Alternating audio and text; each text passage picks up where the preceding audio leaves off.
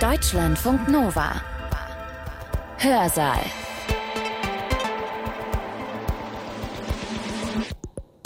Hier ist Hans-Jürgen Bartsch. Ein schweres Thema haben wir da heute, ja ein sogar echt skandalöses. Den Begriff Skandal benutzen wir beim Deutschlandfunk eigentlich gar nicht gern. Das sollen bestimmte andere Medien machen. Aber ich komme nicht drum rum, die Documenta 15 als Skandal zu bezeichnen. Warum? Israel ist der Gegner und wir bereiten die Bühne für Aktionen gegen Israel vor. Insofern sind die Bilder direkt antizionistisch und anti-israelisch. Das ist antisemitisch durch und durch. Es sind fünf Arbeiten von Mohammed al-Hawari, die als antizionistische Kunstwerke benannt worden sind. Es gibt Bilder mit antisemitischen Elementen. Das skandalöseste dieser Dokumenta ist tatsächlich die Terrorpropaganda, die wir dort finden. Dr. Andreas Mertin ist evangelischer Theologe, Kulturwissenschaftler und Kunstkurator. Nicht nur er bewertet Teile der weltweit bedeutenden Kunstausstellung in Kassel als antisemitisch. So das einst hochgelobte Banner mit dem Titel People's Justice des indonesischen Künstlerkollektivs Taring Padi. Mertin wird uns die Kriterien nennen, nach denen ein solches Bild betrachtet werden muss. Und wir erkennen dann, dass Kunst eben doch nicht alles darf, trotz der Kunstfreiheit im Grundgesetz. Noch schlimmer oder genauso schlimm, ich bin überfordert, das wirklich zu beurteilen, war der Terroraufruf in den Propagandafilmen des Kollektivs Subversive Film. Wir haben den Vortrag von Andreas Mertin um die Stellen gekürzt, an denen er seinem Publikum am 14.09.2022 die Werke gezeigt und detailliert erklärt hat. Schlicht deshalb, weil wir im Radio ja nicht betrachten können. Das macht aber nichts, denn auch wenn er darüber spricht, dass die Dokumenta insgesamt sehr schlampig mit Kunst umgegangen ist, dürfen wir schon erschreckt sein. Wenn Bilder töten, zur Frage von Antisemitismus, Antizionismus und Israel-Kritik auf der Documenta 15. Und das möchte ich jetzt mit Ihnen in sechs Schritten machen. Ich bin gebeten worden, am Anfang die Geschichte dieser Verwerfung ganz kurz nachzuskizzieren und dann gehe ich kurz auf die Hauptpunkte ein. Wo ist Antisemitismus zu finden? wo sind Terroraufrufe auf der Dokumenta zu finden, um mich dann nochmal intensiver mit der Frage der Israel-Kritik oder dem Antizionismus oder dem Antisemitismus auf fünf Hauptwerken der Dokumenta auseinanderzusetzen und schließe dann mit einem Fazit. Ich beginne mit dem Streit um die Dokumenta in den letzten Monaten die Mehrzahl von Ihnen ja auch so im Wesentlichen bekannt ist. Im Januar 2022 hat das wohl insgesamt als antideutsch zu bezeichnen, Kasseler Bündnis für Antisemitismus eine Warnung herausgegeben vor drohenden Problemen mit der Documenta 15. Und begründet wurde das mit der auffälligen Häufung von Verantwortlichen dieser Documenta, die der Bewegung Boykott, Divestment Sanctions, also BDS, nahestehen. Und da müsse man ein besonderes Augenmerk drauf richten. Und das könne nicht sozusagen ohne kontrollierende Bewegungen sein. Und kurze Zeit später hat dann der Zentralrat der Juden in Deutschland darauf hingewiesen, dass er trotz der bekannt gewordenen Vorwürfe, hier könnten Juden ausgegrenzt werden, hier könnte gegen Israel agitiert werden, nicht in den Diskussionsprozess um die Dokumenta einbezogen worden sei und hat deshalb bei der Dokumenta selbst, aber auch bei der Kulturstaatsministerin Claudia Roth protestiert. Das war ganz am Anfang des Prozesses noch im Januar und Februar.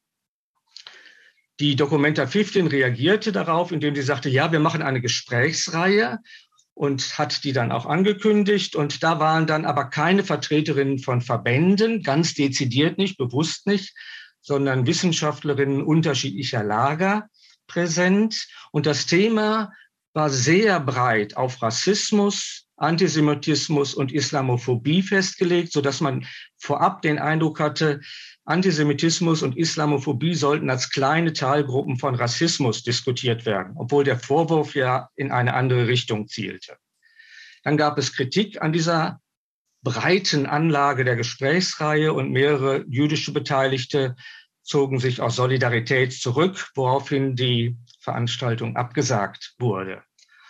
Und die Antwort der Dokumenta daraufhin hieß, ja, wir machen jetzt keine weiteren Diskurse mehr, sondern wir sagen, ihr müsst euch die Dokumenta erst anschauen, bevor wir weiter diskutieren können. Also ihr müsst euch sachkundig machen. Und dann kommt es, das ist allen, glaube ich, im Gedächtnis geblieben, kurz nach der Eröffnung, aber auch nach der Pressekonferenz, weil ein Bild erst später aufgehangen wurde, zum Eklat, weil die Gruppe Taring Padi ein großes Banner, das kurz vorher noch als das schönste und fröhlichste Banner dieser Dokumente angekündigt worden war, aufgehangen hat und man dort antisemitische Bilddetails entdeckte. Und soweit war alles noch reparabel, aber dann setzt sozusagen eine Reaktionsweise ein, an die wir uns fast schon bei dieser Dokumentarleitung gewöhnt haben. Am Anfang sagt man, nein, das sei gar kein Antisemitismus, sondern das sei erst antisemitisch wahrgenommen worden, als es nach Deutschland gekommen sei.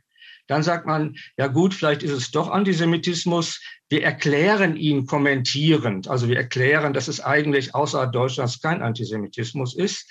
Dann verhängt man ihn schließlich, aber nicht aus irgendeiner Scham oder Erkenntnis, sondern um zu erklären, dass man in Deutschland nicht diskutieren könne über so ein Bild. Und schließlich wird es abgebaut. Und diese verzögerte Reaktion führt dann zu Diskussionen in Deutschland darüber, ob die Dokumenta überhaupt ein Verständnis in Sachen Antisemitismus hat. Und zwar nicht nur jetzt den Antisemitismus in Deutschland, sondern weltweit, was Antisemitismus überhaupt bedeutet. Und die Kuratoren der Dokumenta reagieren darauf und sagen, das halten wir für rassistisch motiviert. Ihr wollt von unserem rassismuskritischen Programm ablenken, indem ihr euch jetzt auf eine Detailfrage konzentriert. Ein Vorwurf, den Sie nochmal wiederholt haben. In der Folge werden dann immer mehr problematische zu problematisierende Werke entdeckt. Das, was eine große Rolle gespielt hat, die Filme des palästinensischen Kollektivs Subversive Film, werden inkriminiert. Es gibt Diskussionen darüber, ob fünf der ausgestellten Arbeit von Mohammed al-Hawairi antisemitisch, antizionistisch oder nur israelkritisch sind. Da gibt es ganz unterschiedliche Reaktionen. Miron Mendel meint am Anfang, nein, die sind nur israelkritisch. Die jüdische Studiengemeinde aus Berlin sagt, nein, die sind dezidiert antisemitisch. Und da gibt es sozusagen ein Bedürfnis, sich nochmal das genauer anzuschauen und das zu analysieren. Schließlich in einer Broschüre algerischer Frauen aus dem Jahr 1988 werden Bilder entdeckt, die man antisemitisch deuten könnte oder antisemitisch gedeutet werden. Und dort sind dann auch Arbeiten des 1987 getöteten antisemitischen Karikaturisten Nai al-Ali abgebildet. Das ist der, der für dieses Logo der BDS-Bewegung auch verantwortlich zeichnet. Und schließlich wird auf einem weiteren Bild von Taring Badi scheinbar ein antisemitisches Motiv entdeckt. Das ist sozusagen die Entwicklung des Ganzen. Und dann findet in dieser ganzen Debatte eine Podiumsdiskussion statt, die aber überraschenderweise nicht von der Documenta 15, sondern vom Anne-Frank-Zentrum organisiert wird. Zwar sind Generaldirektorin und ein Documenta-Kurator anwesend, aber nicht auf dem Podium. Und das überrascht alle. Und deshalb gibt es immer mehr Forderungen nach persönlichen Konsequenzen. Nach einer Gesellschafterversammlung tritt dann die Generaldirektorin zurück. Aber die Gesellschafterversammlung sagt auch ganz kategorisch, wir schließen die Dokumenta 15 nicht. Und der letzte Schritt ist dann, fordert das Expertengremium, das von den Gesellschaftern eingesetzt wurde, die Entfernung des Filmzyklus von Subversive Film. Und die Kuratorengruppe sagt aber nein, das nennen wir Zensur, Vorzensur und das lehnen wir als Eingriff in unsere Kunstfreiheit ab. Soweit die Entwicklung, der erste Schritt. Und was in dieser Diskussion auffällt, ist, dass sehr wenig nach den juristischen Grundlagen gefragt wird. Was bedeutet eigentlich Kunstfreiheit nach Artikel 5 Satz 3 des Grundgesetzes?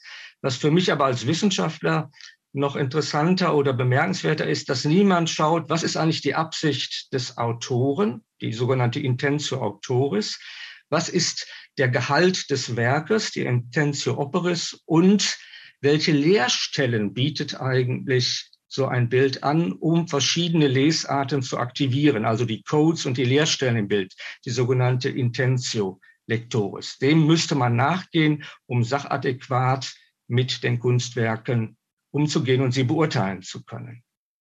Was, glaube ich, unbestritten ist, dass es Antisemitisches auf der Documenta gibt. Ich glaube, da gibt es niemanden mehr, der das auch nur im Ansatz im Zweifel stellt.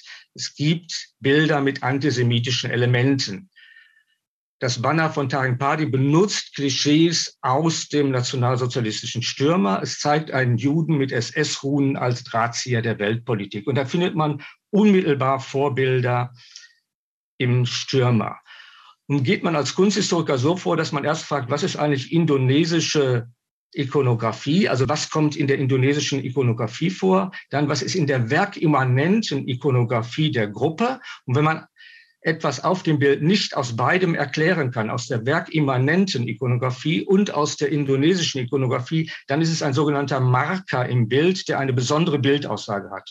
Und hier ist es offensichtlich, dass der dargestellte Jude mit dem Hut und den SS-Hunen weder aus dem Werk selber erklärt werden kann, noch aus dem indonesischen Kontext. Dann ist er aber bewusst im Bild platziert und stellt einen bewusst platzierten Marker dar.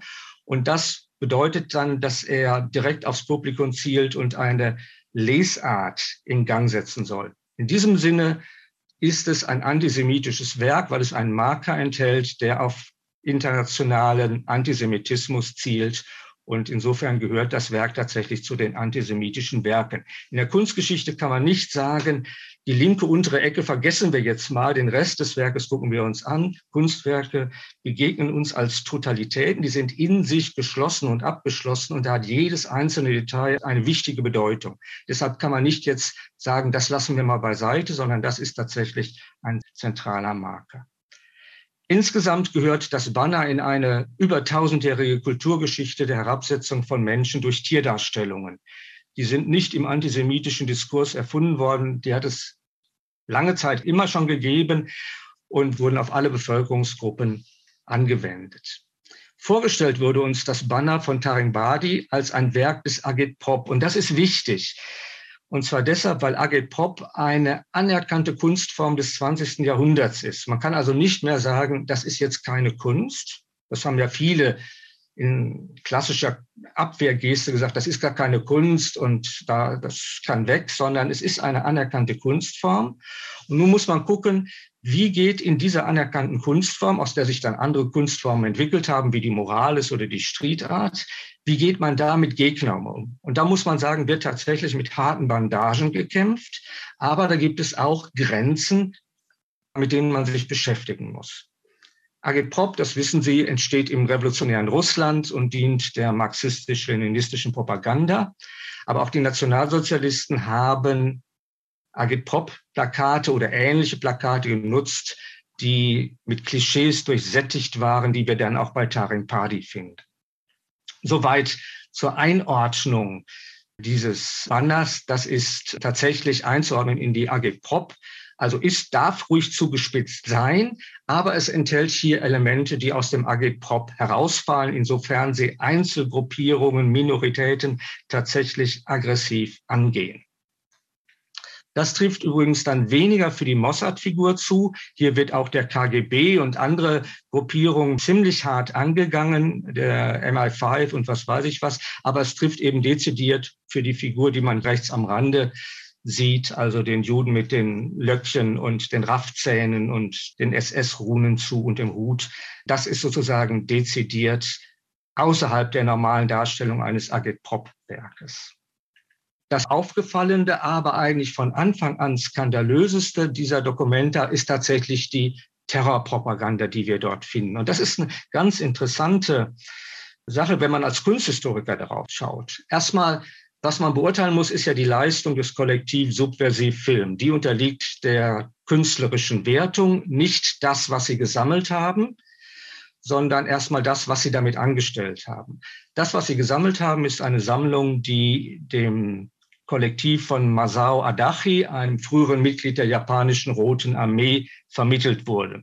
Und die Filme sind 60er bis 80er Jahre. Und das ist in der Zeit, in der die japanische Rote Armee ziemlich viele Gewaltakte in Israel, aber auch in Europa zusammen mit Carlos und anderen Terroristen durchgeführt hat. Masao Adachi, da gibt es wenige gute Quellen dazu, gehört der Gruppe seit etwa 1974 an und man könnte sagen, er ist der Außenminister der Gruppe. Es gibt keinen Nachweis, dass er tatsächlich bei der Terrorplanung beteiligt war. Er wird davon gewusst haben, er ist ihr Außenminister, ist also auch für die Gruppe mitverantwortlich. Was aber viel interessanter ist, ist der Film, den er 1971, bevor er selbst Mitglied der Gruppe wird, der Film, den er damals gedreht hat, ein Dokumentarfilm über die Annäherung der Roten Armee Japans mit der PFLP. Und das ist hochpathetisch die Erklärung des nächsten Weltkrieges benannt. Die PFLP hatte Adachi eingeladen, basierend auf seinen bisherigen Werken. Das waren linke, aggressive Werke, Filmszenen. Er sollte auf der Basis dieser Filme einen Agitprop-Film in einem Trainingscamp im Libanon drehen. Und die Basis ist, das wird uns heute noch mehrmals begegnen, seine filmische Landschaftstheorie. Er sagt, man muss nicht die Leute bei Actionmaßnahmen, also bei Terrormaßnahmen filmen, sondern man zeigt die Landschaften, in die das Ganze eingebettet ist, um politische und ökonomische Machtverhältnisse zu demonstrieren. Wir werden bei fast allen Sachen, die wir sehen, die problematisch sind auf der Dokumente, einen Bezug auf diese Theorie finden. Und dieses 71 Minuten lange Werk ist eine einzige Tirade gegen Israel. Ob dieses Werk in Kassel gezeigt wurde, ist nicht ganz klar. Ganz früh wurde ein Film aus der Sammlung entfernt. Es könnte sich um diesen Film handeln. Ich weiß es nicht. Ich gehe aber davon aus, ich habe jetzt viele Stunden vor diesen Filmen gestanden, dass er in gewisser Weise die Tendenz wiedergibt, in der auch die anderen Filme zu sehen waren. Diese, für, zu diesen Filmen, und das ist jetzt das, was wir beurteilen müssen, gibt Subversive Film eine Intentionsbeschreibung ab. Was wollen Sie als künstlerisches Kollektiv erreichen? Und da schreiben Sie, indem wir die bewegten Bilder wieder in Umlauf bringen, reaktivieren. Also Sie wollen sie wieder in Geltung bringen, reaktivieren Subversive Film mit Bedacht, also bewusst heutige Solidaritätskonstellationen und reflektiert die Utopie einer weltweiten Befreiungsbewegung. Und das konterkariert ein bisschen das, was von der Dokumente erzählt wurde. Es ginge nur um Dokumentation, nur um Archivtechniken, sondern zur Intention steht es eindeutig da, es geht um künftige Aktionen.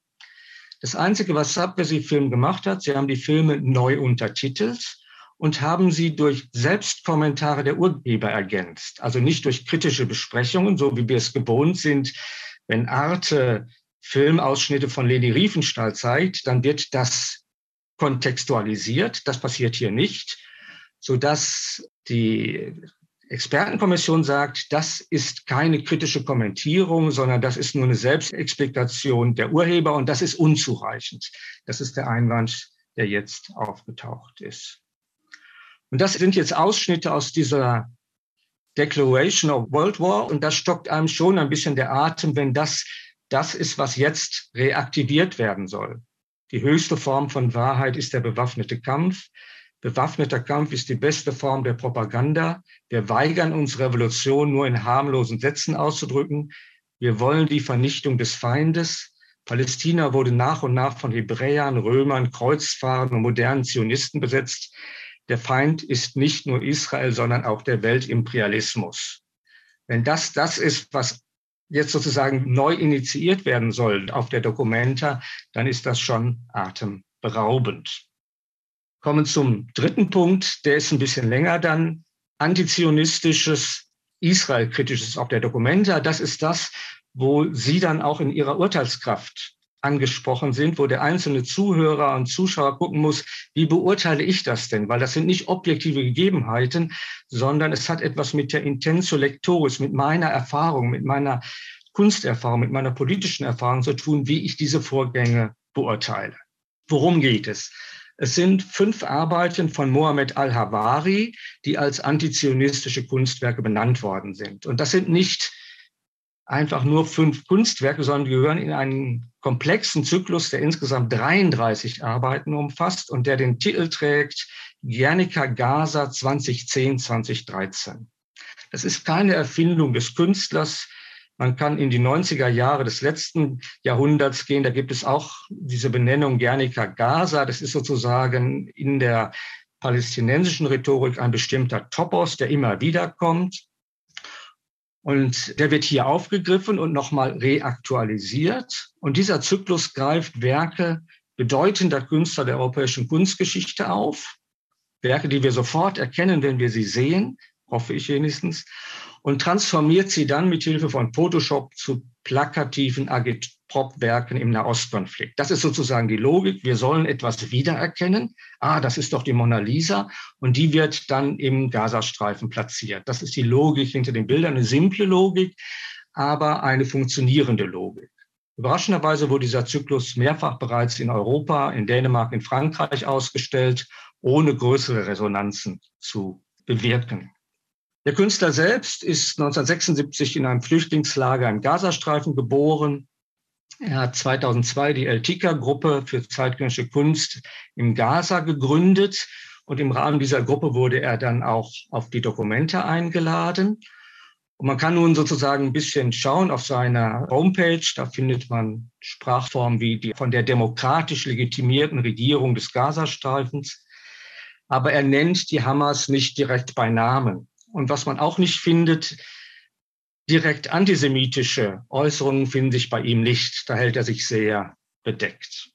Was man feststellen kann, ist, dass er die Diskussion in Deutschland jetzt auf der Dokumente sehr sorgfältig beobachtet. Er reagiert darauf, was wir hier über seine Werke sagen. Und jetzt gerade Mitte Juli aktualisiert worden. Da schildert er nochmal, was er möchte eigentlich mit dem Zyklus. Einiges ist schon älteren Datums und einiges hat er neu hinzugefügt. Das erste sagt er, was ich als Künstler mache, ist ein Remodellieren von Kunstgeschichte und ich überführe es in eine zeitgenössische Form. Das ist, haben Künstler aller Generationen eigentlich gemacht. Sie haben geguckt, was haben meine Vorgänger gemacht und wie kann ich dem zeitgemäß Ausdruck machen. Insofern, das ist völlig unverdächtig. Dann sagt er, was ich herausgegriffen habe aus der Kunstgeschichte, sind vor allem solche Werke, die sich mit Szenen der Gewalt beschäftigen. Das ist nicht wahr. Von den 33 Werken, die er genommen hat, sind nur sieben Werke, die sich mit Gewalt auseinandersetzen. Die restlichen Werke zeigen eher idyllisch-agrarische Kontexte. Aber Anlasspunkt, das sagt er dann auch, ist Guernica von Picasso. Das ist sozusagen so in den Hirnen der Menschen drin, dass man es quasi auch reaktualisieren kann auf aktuelle Formen. Und dann, das ist jetzt neu, hat er hinzugefügt, eine Versicherung, von der man nun überlegen kann, ist das eine Schutzbehauptung oder ist das eine Überzeugung? Das will ich gar nicht beurteilen. Er sagt, Gewalt hat keine Religion und ist nicht auf eine partikulare geografische Region begrenzt. Seine Staatsbürgerschaft ist das menschliche Herz, wo immer es ist. Wenn er dann aber sagt, das möchte ich sagen mit Guernica Gaza, macht er genau das Gegenteil. Er kontextualisiert es auf eine partikulare geografische Region. Insofern gibt es ein Indiz dafür, dass er diese Offenheit im Sinne, er spielt vorher auf Kein und Arme, an dieser Offenheit eines anthropologischen Prinzips eigentlich nicht nachgedacht hat, sondern es schon direkt auf den Nahostkonflikt bezogen hat. Das Problematische, über das nun auch viel diskutiert wurde, ist, dass der Titel Guernica Gaza eine Verbindung herstellt zwischen der kleinen Stadt Guernica im Baskenland und dem Gazastreifen und Gaza-Stadt in Palästina und viel häufiger im europäischen Kontext die Reaktion der Bezug auf Picassos Gemälde Guernica, das er 1937 für die Weltausstellung als Reaktion auf die Zerstörung der baskischen Stadt durch die Legion Condor produziert hat. Und das ist sozusagen das, was als erstes auffällt. Also sagen, das ist das, was den Leuten im Gedächtnis ist. Und Picasso war ja deshalb herausgefordert, weil er das, was geschehen war, nicht darstellen konnte, dann wäre das Bild auf der Weltausstellung nicht gezeigt worden. Also war er gezwungen, es symbolisch zu kodieren. Und das ermöglicht allen nachfolgenden Protestgenerationen, sich in das Bild einzuzeichnen, weil man einzelne Symbolteile rausgreifen kann und zu den eigenen erklären kann. Man kann sich dazu in Beziehung setzen. Das macht es zu einem der Lieblingsbilder der Kunstgeschichte, weil jeder es sozusagen in seinen Kontext einzeichnen kann. Es gibt aber Lesarten dieses Bildes. Einige hat Picasso selber gesagt und andere haben Kunsthistoriker beigesteuert. Aber man kann grundsätzlich kritisieren, dass es in einer derartigen symbolischen Offenheit ist, dass es jedem erlaubt, seine Dinge da einzutragen. Und das macht nun auch Mohammed al-Hawari. Das sehen Sie. Er konkretisiert es, indem er mit Photoshop Agenturbilder, die er aus dem Internet holt, ausschneidet und in das Bild hinein photoshoppt. Und da macht er mehrere Bewegungen, die sehr bemerkenswert sind und die typisch für seine Arbeit sind. Er verändert das Ursprungsbild. Das Ursprungsbild, erinnern Sie sich ja, erzählt davon, dass ein unschuldiges Dorf, eine unschuldige kleine Stadt, die nicht am Krieg beteiligt war, von den spanischen und den deutschen Faschisten überfallen worden ist und bombardiert worden ist und vernichtet worden ist. Indem er jetzt aber Hamas-Leute und Gaza-Leute, die am bewaffneten Kampf teilnehmen, in dieses Bild einzeichnet mit Photoshop, macht er auch rückwirkend die Opfer in Guernica zu Kombattanten. Also er schädigt auch das Gedächtnis an die Leute, die in Guernica gestorben sind, weil er sagt, die waren ja auch nur Kriegsteilnehmer. Das ist das eine. Also sozusagen er schädigt den humanistischen Gehalt den Picasso in das Bild eingetragen hat.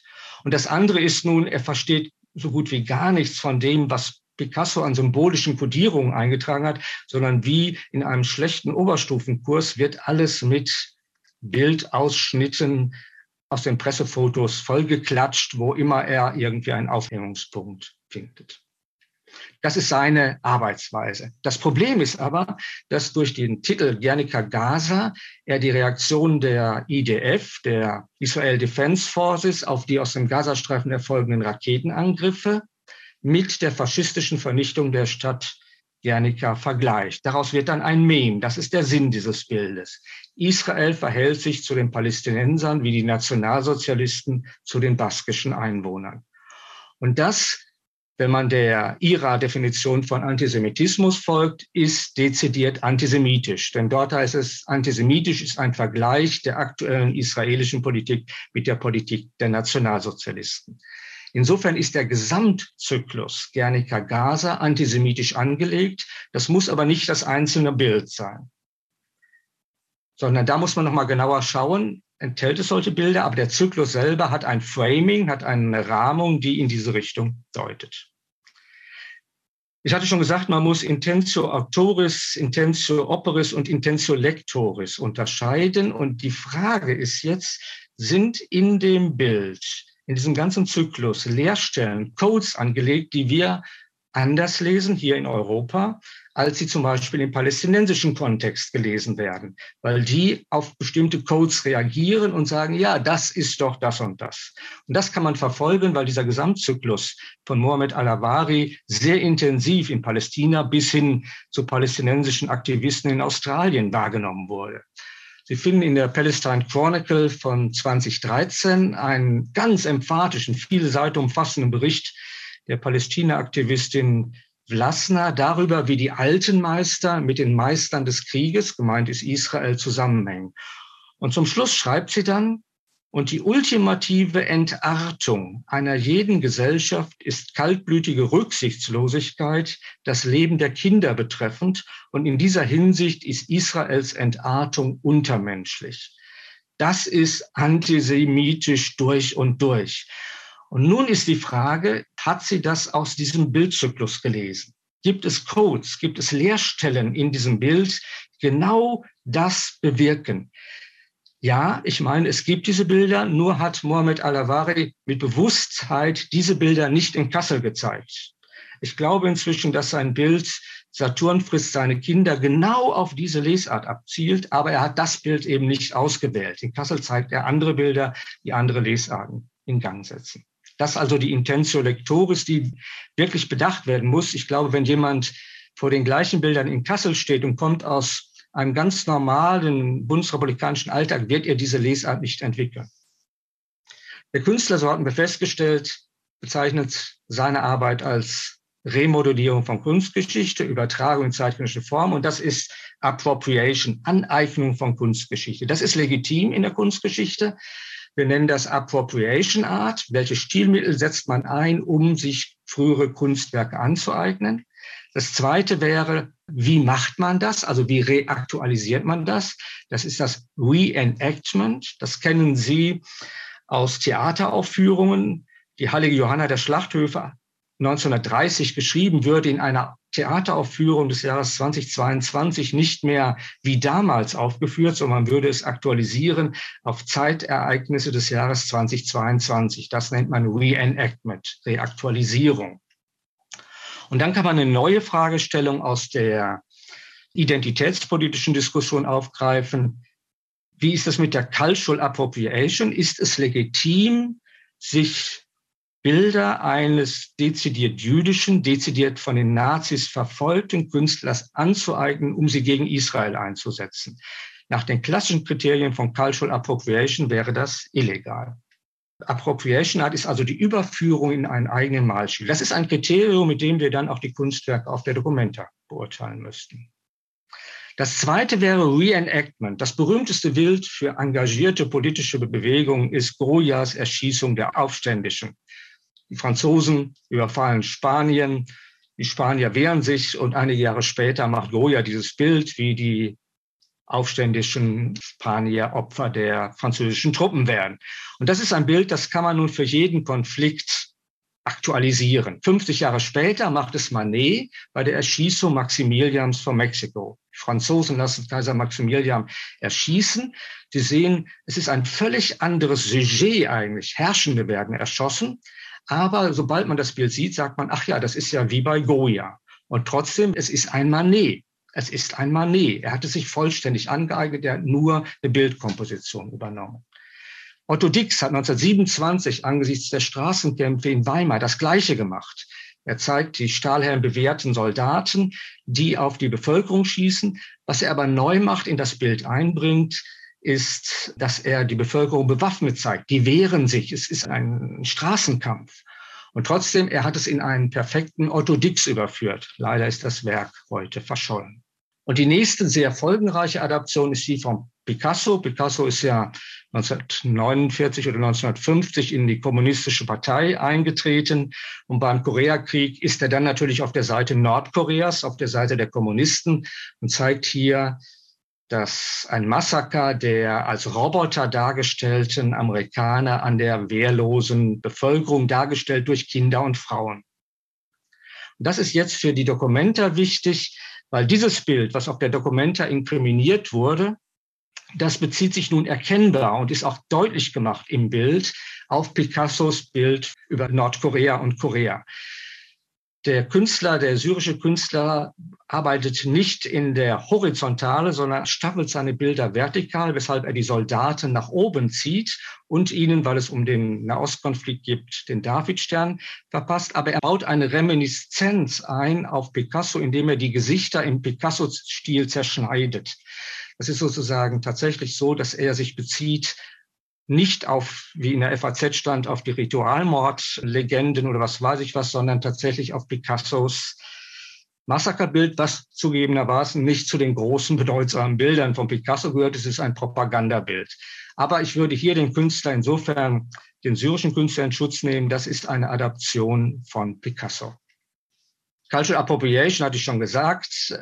Ich würde sagen, wenn man sich selber kritisch zu Cultural Appropriation verhält, also sagt, man darf minoritäre Kulturen sich nicht einfach aneignen, dann darf man nicht dort aufhören, wo nun Positionen des Judentums missbraucht werden. Da muss man sagen, hier muss man mit der gleichen Schärfe vorgehen. Wenn man aber sagt, nee, ich bin in dieser Frage eher liberaler, dann wäre das eine legitime Form.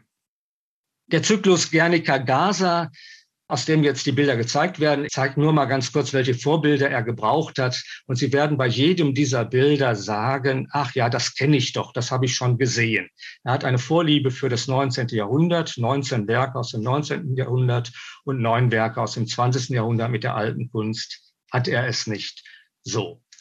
Und oben, in der Mitte oben ist Saturn frisst seine Kinder, alter mythologischer Stoff, der aber im Mittelalter tatsächlich antisemitisch verwendet wurde, insofern er mit der Ritualmordlegende in Verbindung gebracht wurde. Und da bin ich mir nicht sicher. Ich glaube, das ist tatsächlich auch vom Künstler in seiner Adaption bösartig zusammengestellt worden. Dann die ganzen Bilder Millets aus dem 19. Jahrhundert. Dann Van Gogh, den liebt er, montiert er zusammen, um dann überzugehen auf Chagalls und hinterher Picassos und Salvador Dalis. Ach, ich vergesse noch, Edward Munch ist natürlich auch als Horrorbild fast unverzichtbar. Ich habe jetzt viele Stunden nur damit verbracht, Menschen zuzuschauen, wie sie vor diesen Bildern standen. Und meine Beobachtung ist, die Mehrzahl der Leute kennt die kunsthistorischen Vorlagen nicht, außer bei Die Freiheit führt das Volk und kann die Eingriffe gar nicht beurteilen. Die sagen nur, ach, wie schrecklich diese Angriffe auf den Gazastreifen. Aber ansonsten können die keine Konnotationen und keine Lesarten entwickeln. Worüber ich reden möchte, ist, dass eine Weltkunstausstellung denkbar ist, die mit derartig schlechter Kunsttechnik arbeitet. Das habe ich mir nicht denken können. Wenn Sie sich das anschauen, wie schlampig hier mit Photoshop gearbeitet wurde, das würden wir einem Oberstufenschüler nicht durchgehen lassen. Das ist nicht das Einzige, das sind nur die gröbsten Merkmale. Permanent missrät ihm die künstlerische Aktion und da sieht man, wie wenig man ihm glauben kann, dass er die Kunstgeschichte neu modellieren wollte. Nein, er tritt sie mit Füßen. Ich komme zum Schluss. Wenn Bilder töten, mir ist wichtig geworden bei einer Lektüre, ich bin ja selbst Kunsthistoriker, christliche Kunstgeschichte ist mein Thema und man nimmt bestimmte Bildvarianten immer einfach so hin und denkt über ihre Folgen nicht nach. Und Micha Brumlik hat in seinem sehr schönen Bändchen zum Antisemitismus auf einen Paradigmenwechsel in der Kunst hingewiesen, der tödliche Folgen hatte. Um das Jahrtausend ändert sich das Bild Jesu in der Kunst. Vor dem Jahrtausend war den Menschen Jesus wichtig als derjenige, der den Tod überwunden hatte, sodass sie hoffen konnten, selber auch den Tod zu überwinden. Im Jahrtausend hatten viele gehofft, Jesus Christus würde wiederkommen und so weiter, kam aber nicht. Und plötzlich wird den Menschen wichtig, dass sie einen mitleidenden Christus haben und sie bitten ihre Handwerker, die Leidenszüge zu verstärken. Die Augen werden zugemacht, das Blut wird hervorgehoben. Und in dem Augenblick, wo man das macht, das schreibt Michael Brumlik und da gibt es auch mehrere Forschungen drüber, muss man fragen, ja, wer hat das denn verursacht, dass der Herr so gelitten hat? Und die Antwort lautet dann eben fatalerweise die Juden. Und dann setzen in der Folgezeit die Judenverfolgung in Pogromen in Europa ein. Und was bedeutet das für den Zyklus, den wir gerade betrachtet haben? Sie alle basieren auf einer Fragestellung, die sich ganz tief in europäisches Denken eingegraben hat. Wer ist für das Leid verantwortlich? Und um das nochmal zu reaktualisieren, wählt der Künstler dem Publikum bekannte Meisterwerke und zeigt, wie die IDF in sie eindringt, sie bedroht und zerstört. Und dann sagt er eben, wer ist für das Leid verantwortlich? Der Staat Israel, die IDF. Und das ist sozusagen das Problematische der Bildkonstruktion, die einem beim Betrachten des Einzelbildes vielleicht so nicht auffällt. Insofern sind die Bilder direkt antizionistisch und anti-israelisch. Ob sie antisemitisch sind, hängt vom Einzelbild ab, aber Sie haben gemerkt, ich neige immer mehr dazu, immer mehr dieser Bilder als antisemitisch zu beurteilen. Ich glaube aber, dass der Witz der Bilder oder sozusagen die Pointe der Bilder ist, dass er extra mehrdeutige Codes verwendet, so dass man nicht sofort mit dem Finger drauf zeigen kann, sondern dass nach und nach sich erschließt oder bestimmte Gruppen nur angesprochen werden. Im Zusammenspiel der jetzt drei benannten Sachen, Tarek Pardi, die Subversive-Filme und die Bilder aus dem Zyklus von Mohammed al-Hawari, ergibt sich eine Mischung, die nur eins sagt, Israel ist der Gegner und wir bereiten die Bühne für Aktionen gegen Israel vor. Das ist dann toxisch und dann muss man gegen diese drei Sachen auch Stellung beziehen. Und damit komme ich zum Schluss. Wie geht man damit um? Da argumentiere ich jetzt selber als Ausstellungskurator und als Kunsthistoriker. Ich möchte nicht dass wir in Zeiten kommen, in denen wir jede Ausstellung vorab durch ein Expertengremium welcher Art auch immer begutachten, ob wir diese Kunst zeigen dürfen oder nicht. Das hatten wir zuletzt 1933 bis 1945. Und die Erfahrung, dass die Kunst frei sein soll, so wie sie im Grundgesetz steht, resultiert genau aus dieser nationalsozialistischen Säuberungspolitik. Die hatten diese Gremien, die Reichskunstkammer. Das sollte nicht wieder passieren. Deshalb müssen wir uns eine Lösung einfallen lassen, die eben nicht auf Vorkontrolle und nicht auf Vorzensur basiert. Am liebsten wäre es mir, wir könnten auf Lernprozesse innerhalb des Betriebssystems Kunst setzen. Guido Steierl war die erste, die gezeigt hat, weil sie eben beide Seiten auch verständnisvoll begleitet hat. Die postkoloniale Diskussion wie die Diskussion über die Verfolgung der Juden in Deutschland, die da beispielhaft agiert hat. Leider sind ihr auf der Documenta nicht genügend Leute gefolgt. Aber ich glaube, das müssen wir machen. Wir müssen stark machen, dass in der Kunst selber es andere Bewegungen gibt. In Israel gibt es vorbildhafte Begegnungen palästinensischer, israelischer Künstler, an die man anknüpfen kann. Woran ich nochmal erinnern möchte, wenn man die Dokumenta so stark beschießt, beschießt man auch einen Teil jüdischer Erfolgsgeschichte. Die Dokumenta ist eine jüdische Erfolgsgeschichte par excellence und das sollte man sich nicht nehmen lassen. Seit 1959 gab es einen überproportionalen Anteil von Künstlerinnen und Künstlern aus jüdischen Elternhäusern. Das heißt nicht, dass die noch praktizierende Juden sind. Jonathan Borowski, glaube ich, ist im Augenblick Buddhist oder was weiß ich was. Aber er ist durch ein jüdisches Elternhaus geprägt. Und das ist aber wichtig, weil es eine Kultur verdeutlicht. Und ich finde, das müssen wir nochmal aktiv machen. Künstler aus jüdischen Elternhäusern, die die Dokumenta seit 1955 bereichert haben. Und wenn Sie die Namen lesen, dann werden Sie sagen, die ganze Dokumentargeschichte ist ohne diese Namen nicht denkbar. Die Dokumenta, das sind auch diese Namen.